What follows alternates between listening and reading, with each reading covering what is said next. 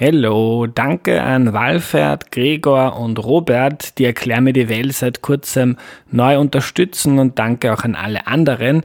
Nur mit eurer Hilfe ist dieser Podcast möglich und dafür bin ich euch sehr dankbar. Alle Infos dazu auf erklärmir.at.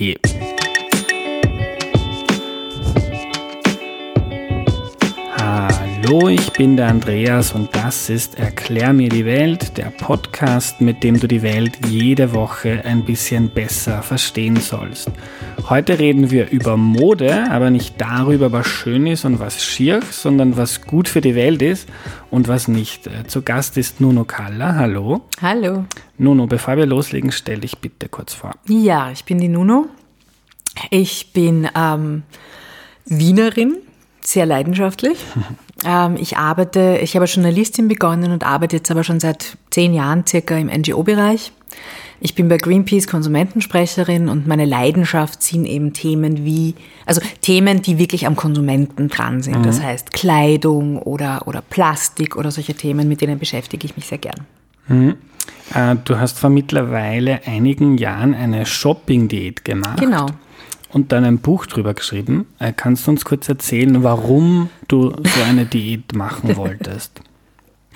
ähm, das Wort Shopping-Diät hat mir der Verlag eingetreten, weil ich bin eigentlich sehr gegen Diäten. Ich halte das für sinnlos. Eine Pause. Aber ich habe ähm, ich es immer Shopping-Boykott genannt. Okay. Ähm, ja, das hat lustigerweise überhaupt nichts mit meinem sozialen oder ökologischen Gewissen zu tun gehabt, sondern ich habe mit meinem Ex-Freund gestritten, der mir mal wieder fehlende Konsequenz vorgeworfen hat und gemeint hat, dass ich nichts durchhalte und überhaupt. Und außerdem habe ich das volle Shopping-Problem und er merkt das eh. Und ähm, ja, da habe ich trotzig reagiert und habe gesagt, die beweise ich, dass ich konsequent bin. Und es ist aber aus dieser Trotzidee sehr, sehr schnell der Gedanke entstanden, na Moment einmal, wenn ich das mache, dann schaue ich mir auch an, wo meine Sachen herkommen, weil ich, so sehr ich in anderen Bereichen schon darauf geachtet habe, also geschaut habe, dass ich Bio-Obst und Gemüse kaufe, meine Wohnung schaut aus wie ein Second-Hand-Laden, was die Möbel angeht, ähm, aber bei der Kleidung habe ich einen blinden Fleck gehabt, mhm. weil ich mir gedacht habe, ja, die EU, die hat eh so strenge Einfuhrbestimmungen und Kinderarbeit, das gibt's eh nimmer und so. Ähm, und dann habe ich eben beschlossen, mir das anzuschauen und drüber zu bloggen. Und da hat sich mir eine neue, nicht wirklich schöne Welt eröffnet. Mhm. Genau. Und da, das, das war auch der Punkt, wo ich so richtig auf mein Konsum-Lebensstil-Thema gekommen bin. Mhm. Du hast dann quasi deinen Kleiderschrank durchgeschaut und geschaut, ja. wo kommt das eigentlich her und wie, wie läuft das ab? Genau, ich habe das gemacht, was Marie Kondo jetzt momentan allen empfiehlt. Ich habe alle meine Kleidung auf einen Haufen geworfen. Ich habe aber nichts davon weggeworfen, sondern ich habe es gezählt. Mhm. Und ich habe dann festgestellt, ich habe äh, 33 Jacken und Mäntel gehabt, zum wow. Beispiel. Äh, wenn man es wirklich Kasten? zusammenzählt mit die Jeansjacke und die Lederjacke mhm. und die Regenjacke und die Winterjacke und das Ganze dann noch auf schön und eine andere Farbe und so. Ich habe dann mit Freundinnen geredet, dass, da war ich eigentlich im Durchschnitt mit dieser mhm. Menge, aber es hat mich trotzdem schockiert. Und ähm, ausgehend von den Läden, in denen ich früher leidenschaftlich gekauft habe, habe ich mir angeschaut, wo die Dinge produziert werden, wie sie produziert werden und ähm, was es für Alternativen gibt. Mhm. Und wo, wo hast du früher deine Kleidung gekauft? Oder magst du die äh, ich nenne ihn immer, mhm. ich, ich nenne ihn immer den Textilschweden. Da war ich süchtig. Und, ähm, und Aber aus allem, rechtlichen Gründen oder? Weil eh jeder weiß, was, was ich mhm. damit meine. Also okay. ich spare mir, ich spare mir irgendwelche vielleicht doch Beschwerden, ja, mhm. gebe ich zu. Aber ich mag auch den Namen. Ist ja wurscht. Der es, gibt, es gibt den Textilschweden und es gibt den Möbelschweden und jeder weiß, was gemeint mhm, ist. Voll. Und du hast dir dann angeschaut, wie deine Kleidung hergestellt worden ist. Genau. Was hast du, was hast du gelernt? Ähm, das ist ein, es ist ein wahnsinnig vielschichtiges Thema, diese ganze Textilproduktion. Man hat da mehrere Säulen. Auf der einen Seite ähm, ist die ähm, gibt es die, die ökologische Säule, die wir spätestens seit dem Zusammenbruch dieser Riesenfabrik in Bangladesch, Rana Plaza, eigentlich alle kennen sollten, weil das hat es damals auf alle Titelseiten geschafft, ähm, die sehr, ähm, also ich finde es ehrlich gesagt, was heißt ehrlich gesagt, ich finde es sehr, sehr traurig, das nur weil ich mir um 5 Euro ein T-Shirt kaufen will und heute in hellblau durch die Gegend laufen möchte und morgen in blassrosa und übermorgen dann in quietschgrün, ähm, dass da Menschen dafür leiden. Dass Menschen unter einem Existenzlohn bezahlt werden, dass sie auf Arbeitsplätzen sich befinden, die äh, gesundheitsgefährdend sind, beziehungsweise, wie man gesehen hat, teilweise sogar lebensgefährlich. Mhm. Und das alles nur, um diesem unersättlichen Konsumdrang der westlichen Welt ähm, zu entsprechen. Das ist eben etwas, was für mich extrem schwierig geworden ist. Mhm. Ähm, auf der anderen Seite gibt es die ökologische Säule, die oft äh, übersehen wird die aber eigentlich extreme Auswirkungen hat. Ähm, ein Drittel aller weltweit produzierten Insektizide landet auf der Baumwolle. Was ist ein Insektizid? Äh, eine, eine Art Pflanzenschutzmittel, das gegen ähm, Insekten, also mhm. Schädlinge in Form von Insekten schützen soll. Äh, ein Drittel der weltweit produzierten, das ist eine ziemliche Menge. Mhm. Ähm, man hat bei der, beim Baumwollanbau einen irren Wassereinsatz, einen irrsinnigen äh, Raumplatzeinsatz. Man hat das Transportthema, weil Baumwolle wächst nur in Äquatornähe. Von dort wird sie transportiert, meistens äh, in die Türkei, wo, es, wo sie ähm, gesponnen wird und verwebt wird. Dort landet sie dann in äh, Bangladesch, wo genäht wird und von den Nähereien landet sie oft noch in China, wo die Nassfertigung stattfindet. Das heißt, wo bedruckt wird, wo gefärbt wird, diese Dinge. Und dann wird sie in die ganze Welt transportiert. Wenn man sich dann auch noch bewusst macht, dass die ganz großen Anbieter, Zara, H&M und Co., von der ersten Designidee bis zu, es hängt weltweit in den Läden inzwischen auf einer äh, Dauer von zwei Wochen unten sind. Das heißt, die gesamte Lieferkette von der ersten Idee bis zu, es ist in aller Welt in die Läden geliefert, liegt inzwischen bei zwei bis drei Wochen. Dann ähm, sieht man, welcher Druck da entsteht. Und ähm, das, was jetzt ganz aktuell auch noch ökologisch ein ganz ein schwieriges Thema ist, ist Polyester. Weil Polyester ist nichts anderes als Plastik. Und wenn ich Polyester wasche, jedes Kleidungsstück, das ich wasche, lässt Fasern. Nur die Polyesterfasern sind reines Mikroplastik und zwar so fein, dass die von keiner Kläranlage aufgehalten werden können. Hm. Und Polyester, zum Beispiel meine Fußballtrikots sind wahrscheinlich genau. aus Polyester. Hm. Es sind, äh, ja, im Sportbereich ist Polyester relativ schwer verzichtbar, das ist mir klar. Aber es hat allgemein der Polyestereinsatz extrem zugenommen. Und es, äh, es, gibt, es gibt kein Material, das du so schnell bearbeiten kannst. Dementsprechend sind auch die klassischen billigen Fast-Fashion-Hersteller inzwischen voll mit Polyesterkleidung. Und da kann man drauf verzichten. Ich brauche die Bluse nicht aus Polyester. Ich kann sie mir auch in Baumwolle oder Viskose mhm. kaufen. Hm. Also Viskose ist wieder ein schwieriges Thema, das kann ich nachher erklären. Okay, aber deine Problemanalyse war, weil wir sehr billig Kleidung kaufen wollen, weil wir äh, ganz schnell den neuesten Trend wollen. Leiden andere und leiden Menschen die und die Umwelt, genau. Äh, und was, was war dann deine Lehre draus? Was machst du jetzt anders? Also das, was für mich ähm, wirklich ausschlaggebend war, war auch die Beschäftigung mit der ganzen Konsumpsychologie. Warum? Mhm will ich überhaupt shoppen gehen? Warum muss ich mir, habe ich das Bedürfnis, da meinen Kleiderschrank weiter anzufüllen? Ähm, und das hat mir gezeigt, dass ähm, dieses Verlangen nach regelmäßigem Kaufen, also ich will es jetzt noch nicht Kaufsucht nennen, das war es bei mir noch nicht, mhm. aber dieses, dieses Verlangen ähm, mit einer Drogensucht gleichzusetzen ist. Denn ähm, da passiert biochemisch in deinem Hirn was. Also ich bin shoppen gegangen, wenn ich mich ablenken wollte, weil ich damals einige Schicksalsschläge zu verarbeiten hatte, wenn ich mich belohnen wollte, wenn ich mich äh, ablenken wollte, wenn ich mich trösten wollte, das war's. Ähm, wenn der Tag im Büro scheiße war, musste ich mich ablenken. Wenn der Tag im Büro gut war, musste ich mich belohnen. Also eh mhm. dauernd. Ähm, und das, das, dieses Verlangen hatte ich, weil biochemisch in meinem Hirn da was passiert. Ein, ein, ein Kaufvorgang.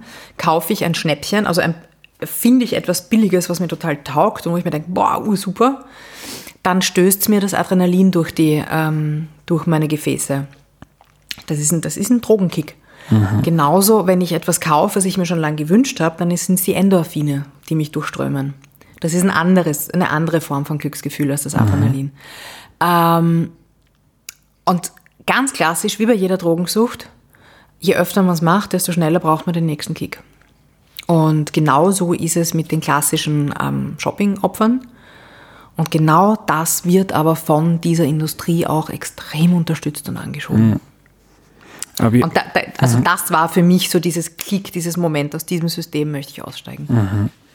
Und ist dir das einfach geglückt? Oder von einer Droge kommt man nicht so easy runter? ja, es war ein kalter Entzug. Mhm. Ähm, die shoppingfreie Zeit war eigentlich sehr einfach, weil ähm, da war da einfach zwischen mir und sämtlichen möglichen Geschäften war da einfach ein großer Balken. Punkt, fertig, ich darf nicht. Großer Vorteil war auch, dass ich eben diesen Blog gestartet habe und dieser Blog ohne mein Zutun ähm, sehr schnell sehr bekannt war.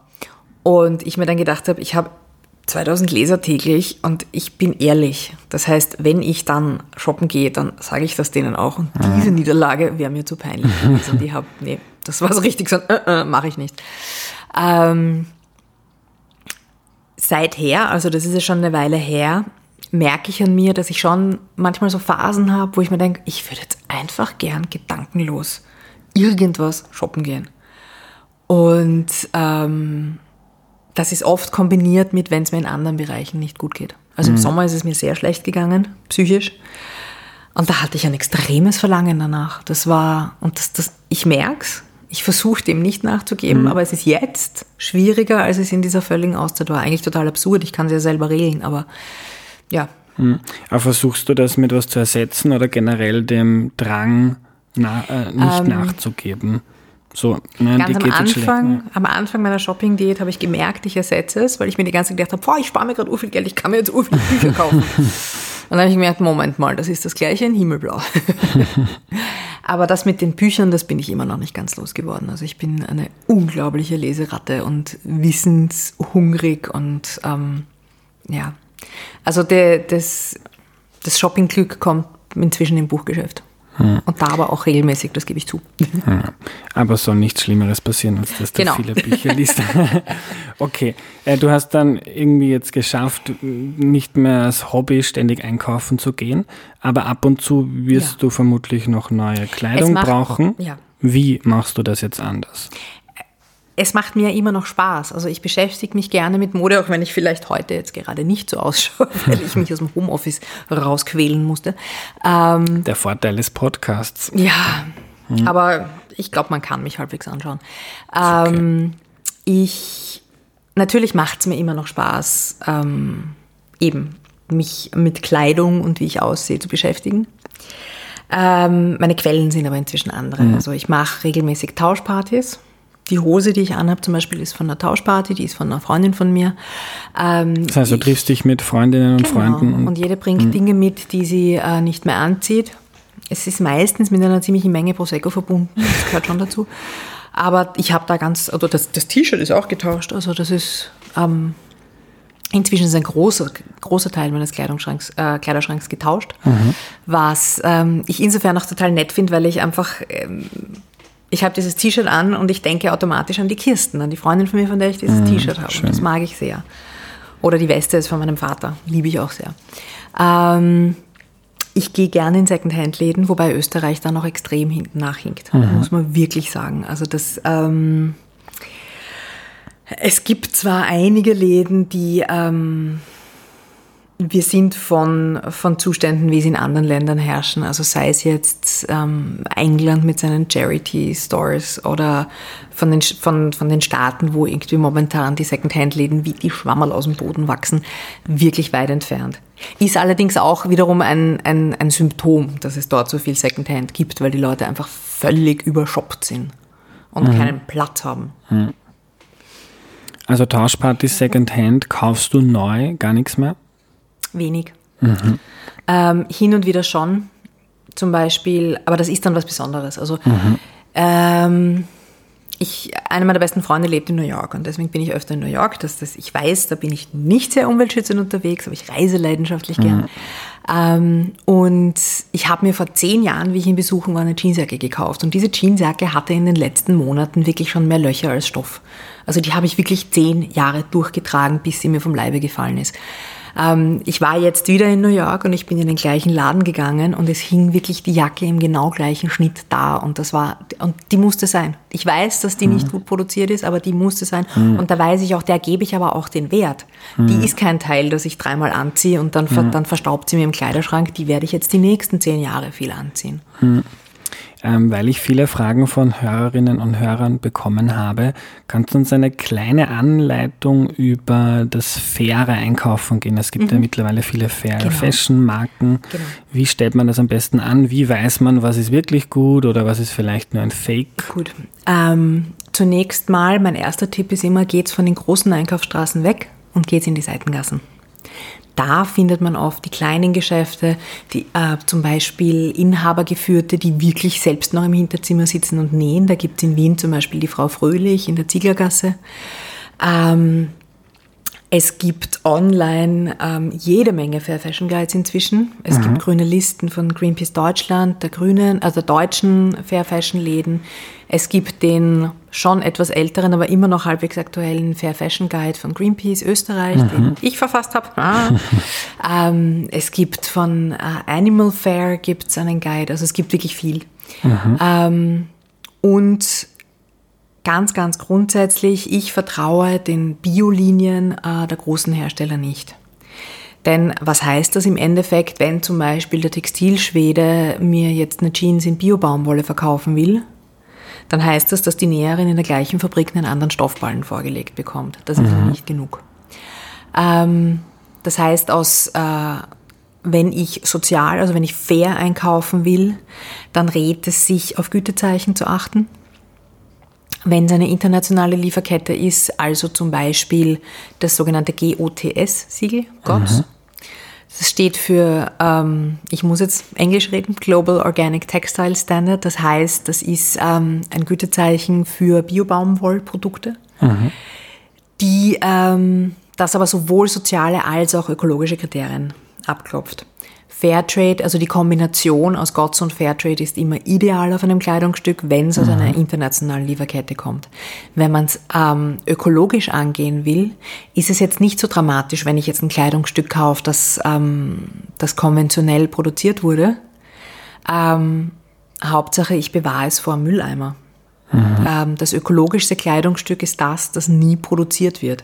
Das heißt, trag deine Kleidung so lang wie möglich, achte auf Langlebigkeit, achte auf Qualität und schau, dass, ähm, ja, dass, dass einfach dein, dein Kleiderschrank getragen wird, dass da, dass da nichts herumliegt. Hm. Ähm, ich habe zum Beispiel eine Hose an, die ist mit Gott zertifiziert. Wie, si wie sicher weiß ich, äh, dass das wirklich von vorne bis hinten durchkontrolliert ist? Kann man das so genau überprüfen? Es gibt auch bei, bei Gütezeichen regelmäßig ähm, die diversen Guides, die sich das, die Standards genau anschauen. Da gibt es, ich muss jetzt wieder Werbung machen, auch einen von Greenpeace, der regelmäßig rauskommt, eben auch für Textilien. Ähm, und da ist da es gibt einen Dschungel an Gütezeichen. Und das Schwierige ist, also mein Lieblingsbeispiel ist, ähm, dass vor ein paar Jahren hat sich der CEO von H&M hingestellt und hat gesagt, ich möchte ein Gütezeichen, das faire Produktion garantiert und dem sollen sich alle anschließen und nicht nur wir. Äh, haha, das gibt's schon längst, das heißt Fairtrade. Er müsste einfach nur dort einsteigen. nur das sind dann einfach wenn es so ein unabhängiges, externes, ähm, eine externe Organisation macht, sind die Regeln einfach strenger, als wenn ich mhm. als Unternehmen mir die Regeln selber schreibe. Deswegen einem, äh, einem Gütezeichen, das von der Industrie ausgeht, zum Beispiel BSCI, das begegnet einem manchmal, äh, ist nicht zu vertrauen. Weil mhm. haben, die haben sich einfach selber die Regeln geschrieben und sagen, da bitte schau, wir sind ursuper. Mhm. Ähm, es gibt aber eben externe, unabhängige Institute, die Standards festlegen, ähm, denen man vertrauen kann. Und da gibt es eben regelmäßig Rankings. Einerseits von Greenpeace, die sich das aus ökologischer Sicht anschauen, andererseits von der Clean Clothes Kampagne, die sich das aus sozialer Sicht anschauen. Da gibt's äh, manchmal Überschneidungen, manchmal nicht, weil einfach auch die Lieferkette bei Textilien so wahnsinnig intransparent ist, dass mhm. es fast nicht möglich ist, über den gesamten Produktionsweg eine Zertifizierung drüber zu legen. Mhm. Kennst du die App Siegelklarheit? die ist eine deutsche, deutsche App. Genau. Ist. Ja, genau. Ja. Ist die gut? Ähm, ich habe sie mir schon lange nicht angeschaut, muss ich zugeben. Hm. Ähm, grundsätzlich finde ich es immer gut, wenn, ähm, wenn den Konsumenten solche Siegel und solche Gütezeichen ähm, genauer erklärt werden, weil allein schon, wenn man in den Supermarkt geht, jetzt mal weg von den Textilien, du hast ja teilweise auf einem Orangensaft hast du fünf verschiedene Pickeln drauf, was der nicht alles kann. Ähm, und dennoch ist man als Konsument aufgefordert, sich da genauer anzuschauen, was das eigentlich ist. Also jede Form mhm. der Erklärung, des Runterbrechens finde ich gut.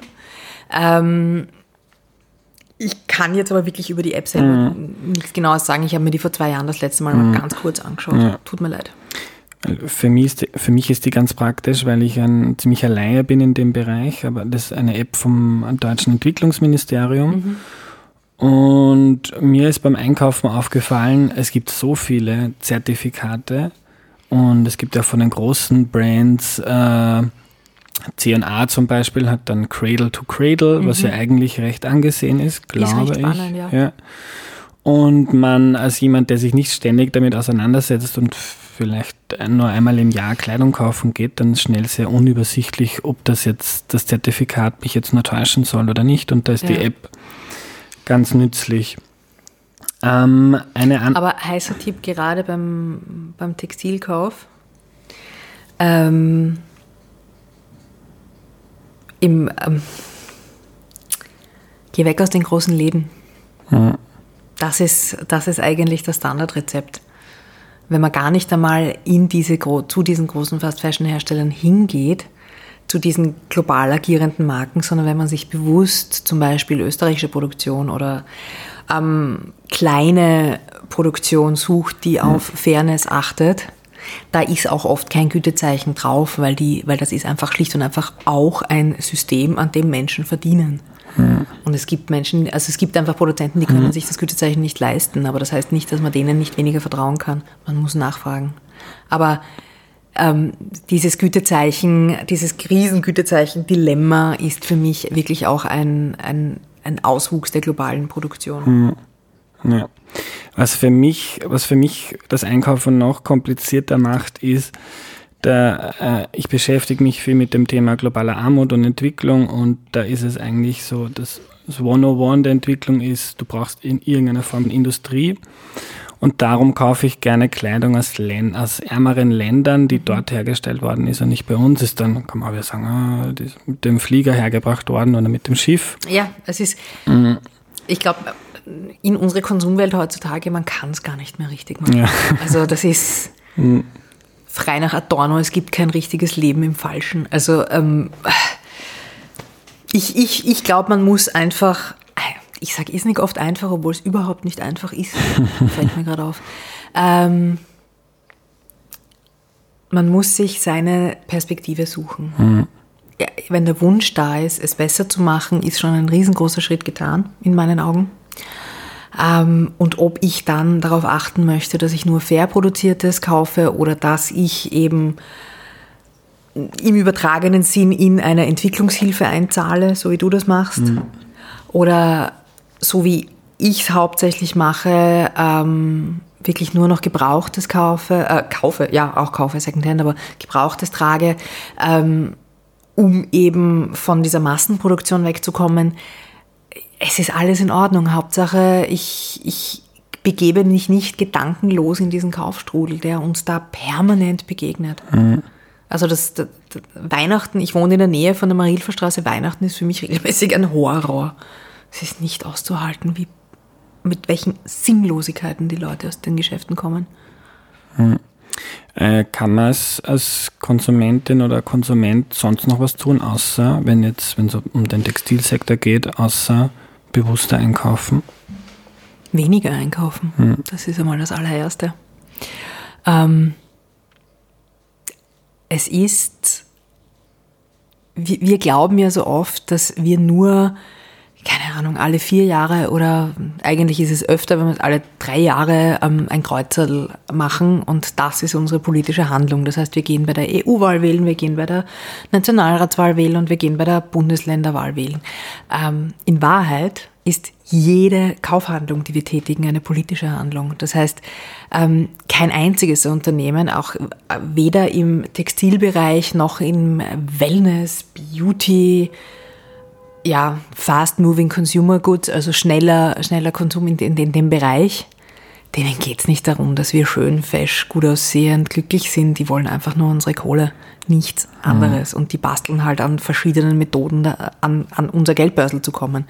Aber das bedeutet, wenn man das logisch durchdenkt, damit haben wir die Macht und wir können wirklich jeden Tag entscheiden, wo unser Geld hingeht. Danke, Nuno.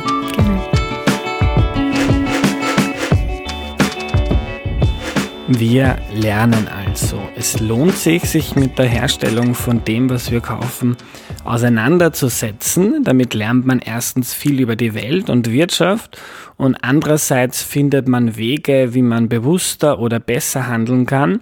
Äh, die Textilproduktion ist ziemlich schmutzig und schlecht für die Umwelt und das Klima und die sozialen Bedingungen sind auch ziemlich mies.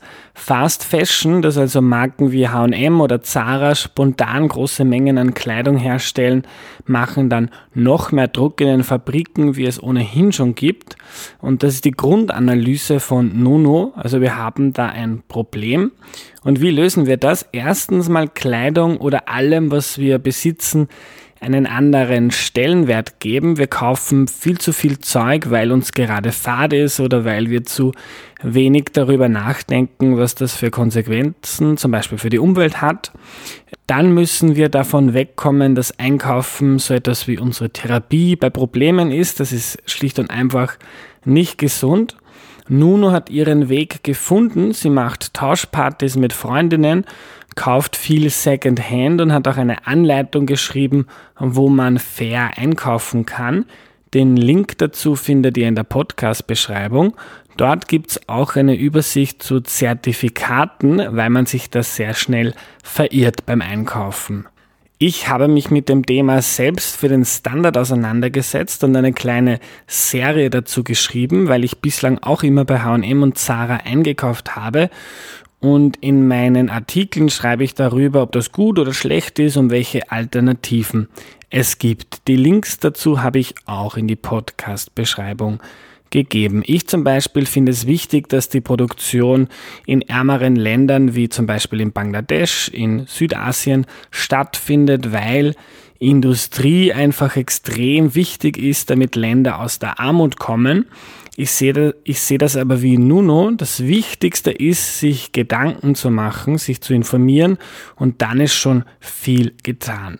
Am Ende des Tages finde ich, es, finde ich es aber auch wichtig, dass man sich den Kopf nicht zu sehr zerbricht. Wir müssen alle keine perfekten Menschen werden und jeder gibt sich auf seine Weise Mühe. Das war's für heute. Danke fürs Zuhören und danke nochmal an alle Unterstützerinnen und Unterstützer. Bis zum nächsten Mal. Tschüss.